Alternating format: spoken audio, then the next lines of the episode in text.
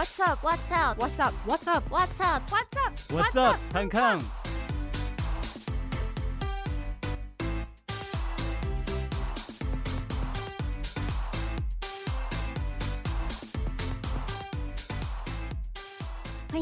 入今天的节目当中，我是季杰哦。其实淡江大学呢是永续经营的国际品牌，而且也是我们台湾第一所的私立高等的学府。特别的是呢，一九五零年成立的时候，其实叫做淡江英语专科学校，一直到一九八零年升格为淡江大学。今天非常开心哦，邀请到学校的。国际事务副校长来到我们的 podcast 当中，跟大家聊聊淡江大学的国际化，以及他本身就是一个非常国际化的人哦。而且呢，他也是跨域的教授副校长，因为他也是作者教授。他是我们的陈小雀副校长，副校长你好，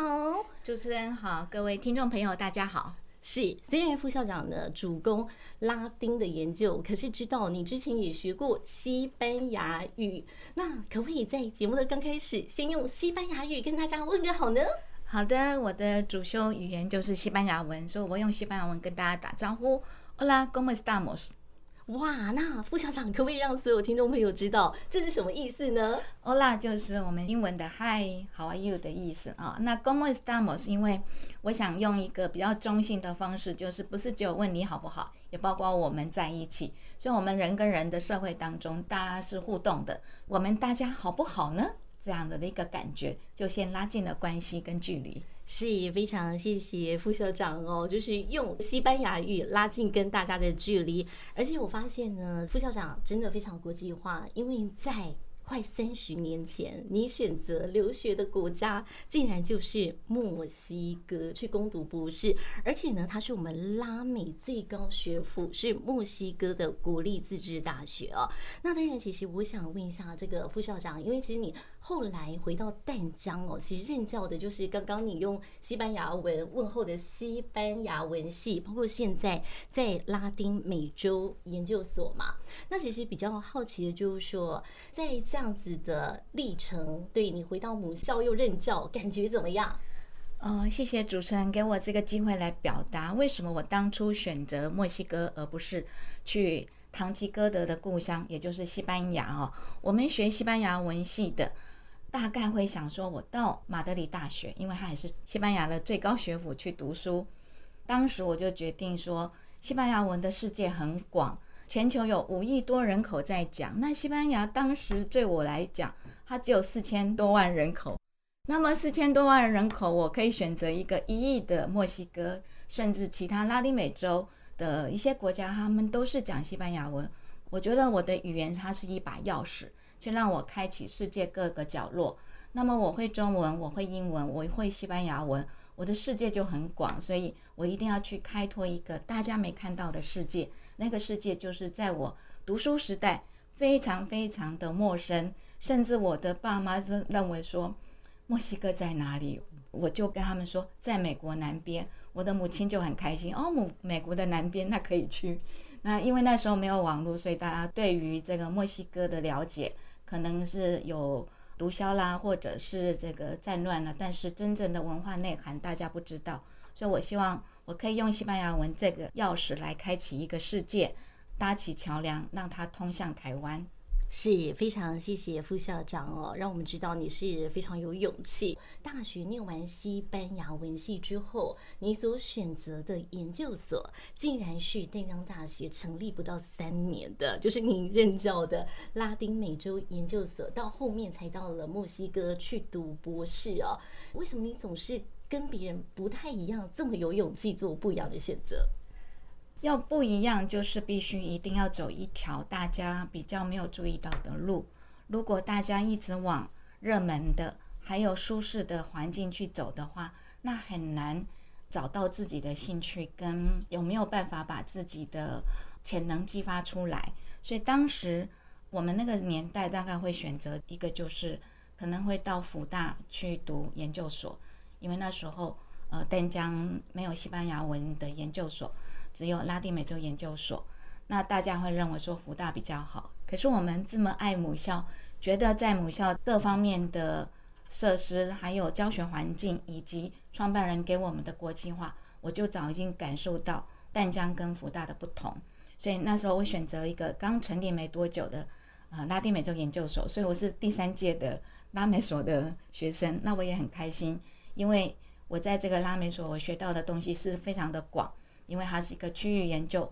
它不是只有政治，它是社会，它是文化，它甚至可以包含文学跟教育。给我们一个未来想要跨域斜杠人生很好的一个选项。我就是因为进入了这个区域研究，我知道原来我可以进可攻退可守哦。如果要讲拉美政治，我也可以讲；要讲拉美文学，甚至拉美文化、拉美教育，我是当仁不让。所以这样不是一个很好吗？这就是我们淡江最棒的一个地方。是的，我们小阙副校长真的是我们学习的典范。我刚刚讲的跨域，因为我刚刚前面有介绍，就是我们是作家副校长，因为他有非常多关于拉丁美洲的著作，《魔幻古巴》《魔幻拉美》等等，然后也有一些专栏。当然呢，这么爱母校的学姐副校长，其实你回来之后也担任过拉丁美洲研究所的所长，包括说外语学院的院长。国际长到现在的国际事务副校长啊，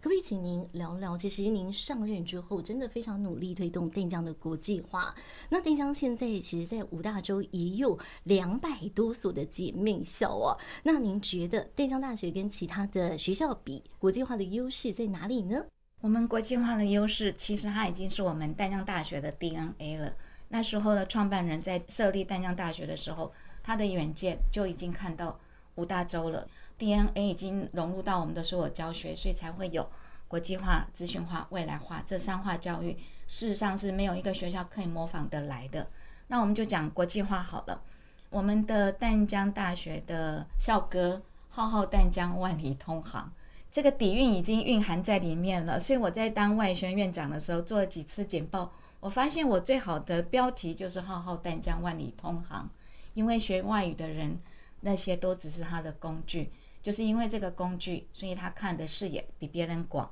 他的机会就比别人多。所以淡江大学的校歌已经告诉我们了：你在淡江大学所学习的一部分，将来你可以在全世界可以运用得到。那不管是人际关系，你会用到语言去沟通，在淡江所学习到的知识，去开启另外更深的保障。我们的国际化跟别人不同的地方。姐妹校签了两百五十多所，如果跟其他学校有的已经签到三百多所，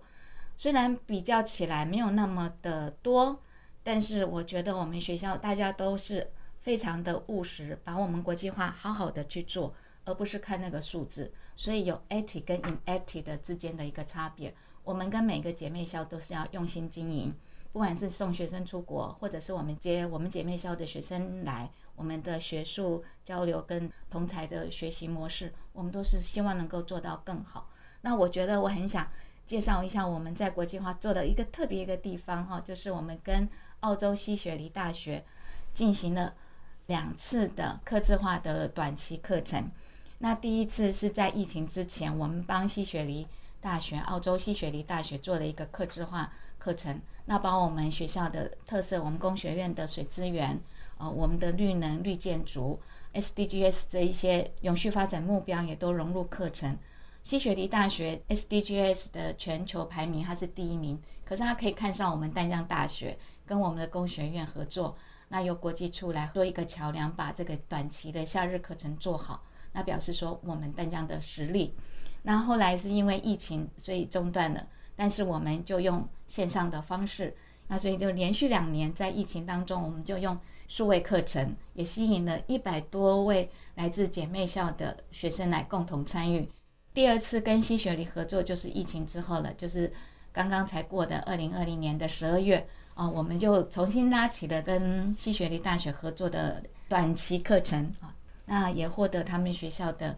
肯定。那所以这是我的工作，就是把淡江最好的一面能够跟我的姐妹校合作。然后也让更多的境外生能够进到台湾这个优质的高等教育环境。非常谢谢副校长哦的分享，让我们知道淡江学院已经变成淡江国际学院，而且我们用心的经营，也让境外的学生哦在校园感受到其实就是家，也让淡江大学的孩子其实，在校园当中就有国际化的氛围了。当然呢，淡江大学怎么做，如何打开国际视野？等一下呢，再请我们淡江大学国际事务副校长陈小雀副校长再陪我们聊聊哦。休息一下，马上回来。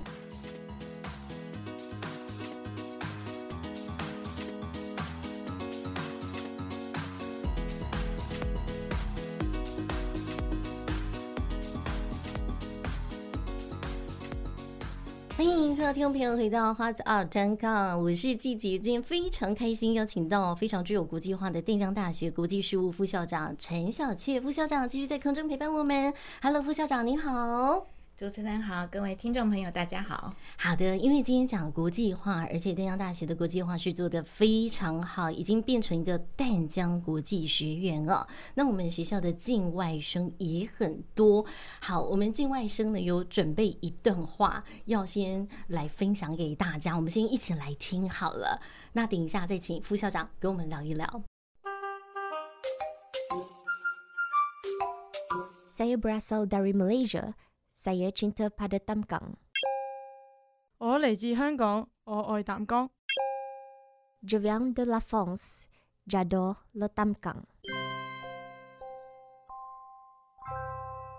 副校长，我们刚刚听到的，就是来自于像是马来西亚、法国，还有我们的香港同学们，就真的来到淡江大学念书，而且他们都说了同样一句话，就是“我爱淡江”。哇！表示我们真的对他们很照顾哎，我听了好感动哦。因为国际处我们常常在讲，我们在淡江大学这里就是他们的家，他们大家不管是讲什么语言，融入淡江大学，在国际处的大厅呢，就是金山十楼的大厅都有一个 Chat Corner，那有来自不同的国家的学生，他们很想回馈给淡江，像俄罗斯的同学啊，他也就会选择我来跟俄文系的学生来练练那个语言呐、啊。这些学生我会跟他们打一下招呼啦，不一定用他们的家乡语。那有一次我就跟一个俄罗斯的同学跟他打招呼啊，他就跟我说：“哦，糟糕了，我都把俄文忘记了。”就表示说他中文也越来越好，然后跟我们的互动都非常的好哦。淡江哦是真的是一个国际家庭，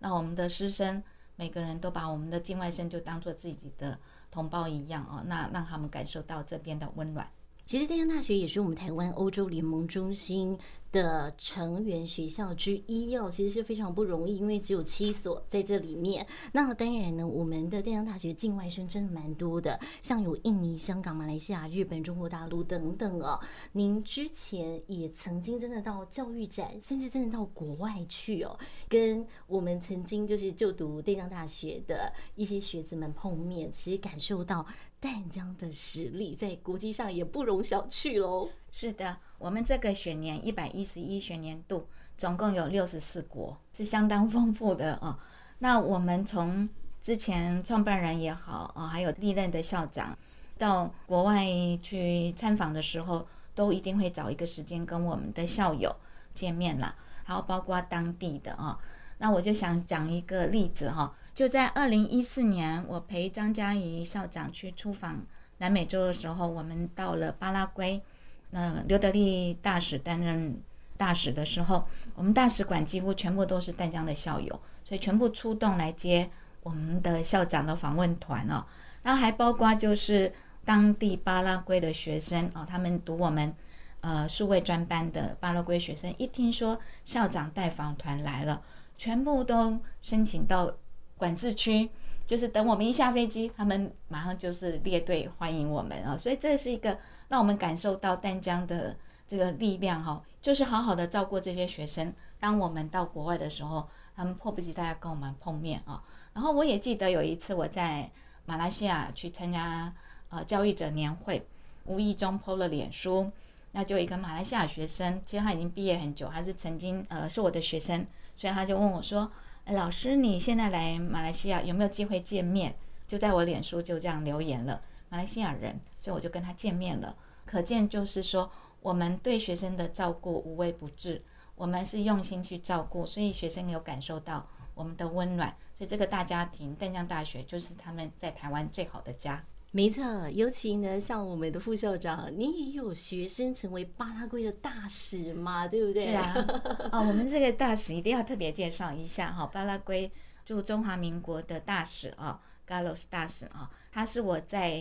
亚太数位专班的学生，那他读完之后哈。对亚太的了解更多了。那他之前是公使的身份，第二次在被他政府来任命驻中华民国大使了，所以他跟我们淡江的关系又非常的密切。透过他的引荐，我们又做了更多更多跟巴拉圭的合作。当然，我们的副校长呢也是一个好老师，所以可以桃李满天下。我们前面有说，小雀副校长也是很有勇气的，因为呢，在年轻的时候选择了西语系，包括选择到墨西哥去深造啊，一定要跟所有听众朋友分享，跟同学们分享啊。其实国际观是自己可以打造出来的，然后也可以创造无限的可能啊。因为我们的副校长，你到墨西哥的时候，其实你也创下了的传奇，就是说你去的时候是拿墨西哥的国家奖学金啊，而且呢，你是提早三个月 完成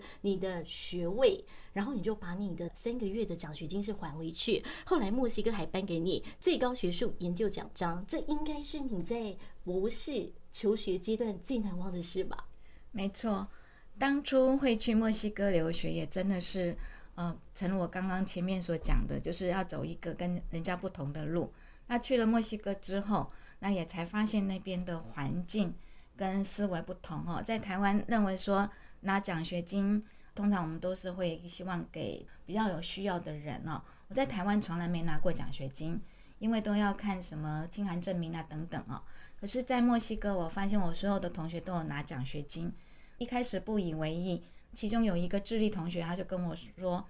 你在墨西哥一定要拿奖学金，你没拿奖学金，人家觉得你不够优秀。”那我才发现哦，原来也有这种杰出奖学金，所以他就陪我到处去找。诶，终于让有一天我就在学校的公布栏发现了一个叫做墨西哥国家奖学金啊，我觉得这个太棒了，我就努力去申请。那墨西哥所有的申请的文件哈，包括个人的履历资料。都不是只有一页，都是要二三十页，所以我花好多时间去整理，然后要给指导教授看过，要签核之后才能送出去。就没想到我送出去就得到了回应了，折合那时候的美金就是七百多元的美金的每个月可以领，所以我就每个月固定到学校的出纳组去领一张支票，然后到银行去兑换成现金哦。所以就在墨西哥过得很快乐。那时候论文也写完了哈。那就想说，那就来申请论文口试，结果没想到我的所有的程序申请都非常的呃顺利哈，到就提前的三个月，在四月三十号可以口试论文了，因为大家会拖嘛，拖到六月或甚至七月再口试，在四月三十号论文就很高分的也通过了，也是最高奖啊。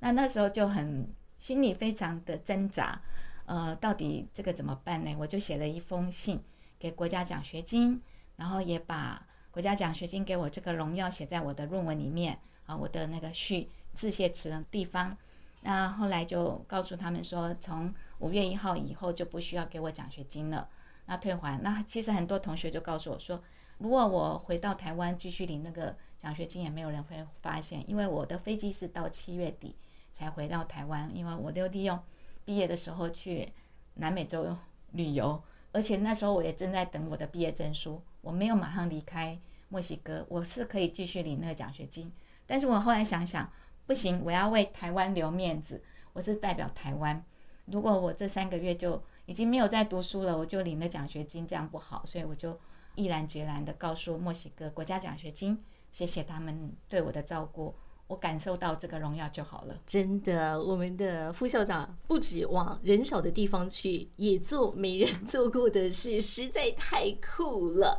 所以呢，电江的国际化交到您身上，真的大家可以很放心哦。而且呢，我们的副校长你也说出去看看，开开眼界很好，可是要把国外的资讯带回来，贡献家乡哦。您就是，而且你也没有忘记拉丁美洲感受到的美好，像那个房东的妈妈啊，就会说：“哎，你还是常常回去，你就一直到房东夫妇过世之后，你才没有再回去哦。”到底我们淡江大学有什么样的资源可以提供给想要国际化的学生？包括说我们的年轻学子如何打开自己的国际视野？我们休息一下，回来之后再请淡江大学国际事务副校长陈小雀副校长陪伴我们，马上回来。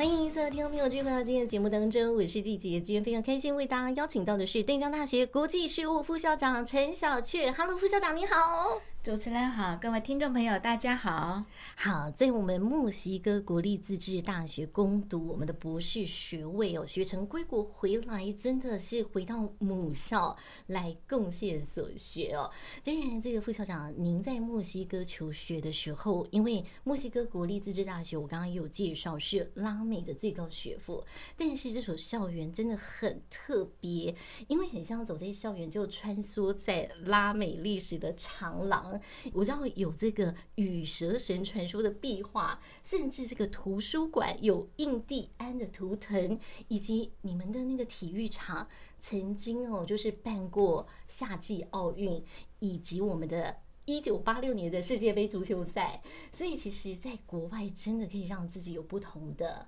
学习氛围。我很喜欢我在墨西哥国立自治大学读书的时候，因为我在文哲学院读书，我刚好。从那个走廊的窗户可以看到，刚刚主持人所提到的我们的图书馆，那四面墙全部是马赛克所拼出来的，讲墨西哥历史，从古文明一直讲到现代，讲到不管是呃民主化或者是这个文化认同哈，然后还有很多这个壁画，它被联合国教科文组织列为人类文化遗产啊，所以三大壁画家呃所留下来的这些遗迹呢，可以变成一个很重要的观光胜地，那就跟我们现在淡江大学一样哦。很多人来到我们淡水一游，也会到我们淡江大学的宫灯教室这样走过来，然后甚至来看看文字艺术中心里面的那些展览哦。那就好像我当年在墨西哥国立自治大学一样，四处所看都是艺术。这个学校能够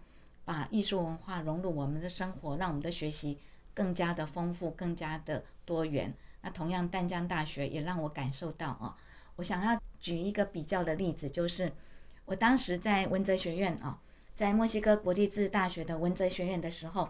会看到紫色的花凋谢下来，然后回到了母校的时候，我看到的是呃我们的杜鹃花，这个季节蛮类似的啊，很有意思，就是好像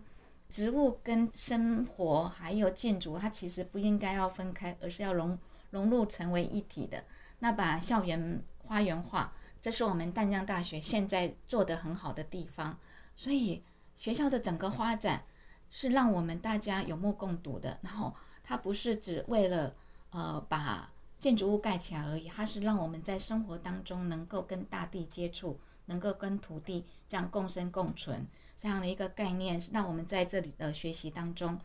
感受到是有福气的。没错，会发现淡江大学的学生是非常幸福的。当然，副校长，你前面有讲说，我们也有一个 AI 的创资学院，这里也是可以帮助学生打开国际视野的嘛？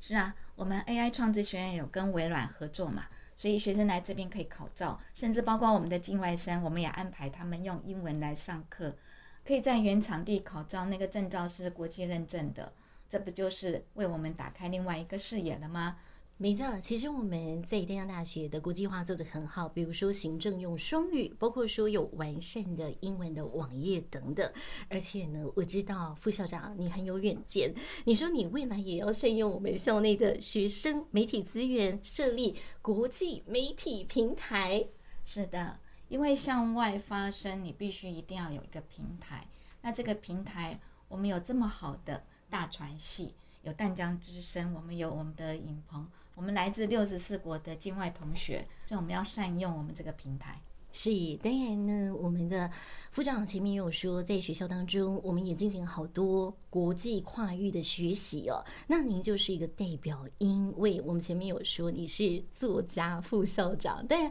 除了写书，你也会翻译哦。但是你的著作真的很多，像是《魔幻古巴》《魔幻拉美》《加勒比海的古巴》《加勒比海诸国史》《美洲古文明的时光胶囊》等等，当然还有一些专栏哦，可不可以让让大家知道，就是说如何让自己可以进行，比如说像国际的跨域，以及其实也可以透过一些有趣的著作，像您的作品，也可以打开国际视野。我一开始并没有想要写书，我一开始是跟其他的学者一样，回到台湾就是人很认份的写论文、国际期刊，或者是参加国际研讨会。那后来突然有一天，一种感觉就是说我写这么多论文，没有人在看啊，就国际学者看啊。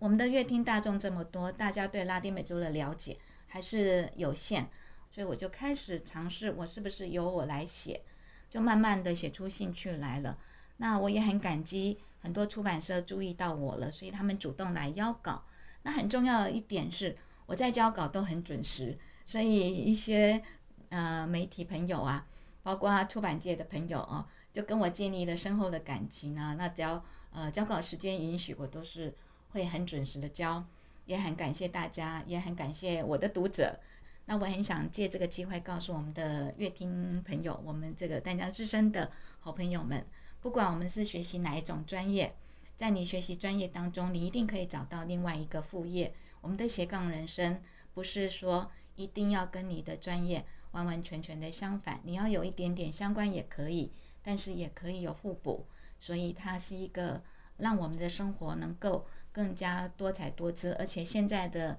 知识都是很多元，我们可以利用不同的时机去学习。活到老学到老，我也在学习这个出版业是怎么样的编辑，包括美学，包括各种知识，还包括翻译。我觉得翻译是一个很难的工作，虽然说现在 AI 可以协助翻译的，可是它要有一个人文的素养，可能 AI 要取代我还有一点点的时间。所以这是想跟大家分享的地方。太棒了，非常谢谢我们的小雀副校长分享。而且我知道你现在担任国际事务副校长，虽然很忙碌，但是你没有停止写作，因为你还是希望透过文字来让大家更具有国际的视野。当然，也让我们知道淡江的校园在您的带领之下，也会不断的接轨国际，建立永续经营的一个国际品牌哦。那如同您前面说的，浩浩淡江，万里通航，希望大。家哦，尤其是高中同学有机会就坐个捷运来到淡水校园，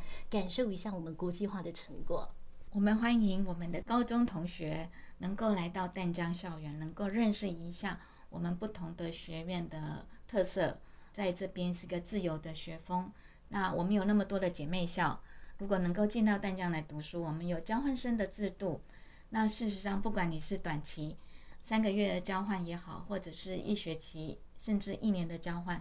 只要是踏出你自己的家，踏出你的国门，你一定学习到。而且有交换制度的好处就是，姐妹校的国际处一定会照顾你。就跟我当初敢拎着我的行囊去墨西哥，我相信墨西哥国立自治大学他也会照顾我。果然，我就在墨西哥找到了我的贵人，不管是我的墨西哥妈妈、我的墨西哥家庭、我墨西哥的父母，还有姐妹们。包括我的老师都非常非常的照顾我，所以欢迎我们的高中同学，还有欢迎我们社会大众能够进到我们丹江大学这个美丽的校园来做一个知识之旅。谢谢大家。是国际移动力、国际视野真的非常重要。今天呢，谢谢我们丹江大学的国际事务副校长陈小雀副校长啊，让我们知道丹江大学如何努力接轨国际，推动智慧未来进行有序发展。今天就这一次，谢谢副校长喽，感谢您，谢谢主持人，谢谢各位听众朋友，谢谢。好，那今天节目就到这里。如果说想知道更多资讯，都可以上到淡江大学的平台哦来做搜寻。当然，也请锁定我们的节目，我们就下次见了，拜拜，拜拜。走进彩地的生活，聆听着。大家好，我是淡江大学国际事务副校长陈小雀。在地的生活，在地的声音，这里是淡江之声。是单枪之声 FM 八八点七。88.7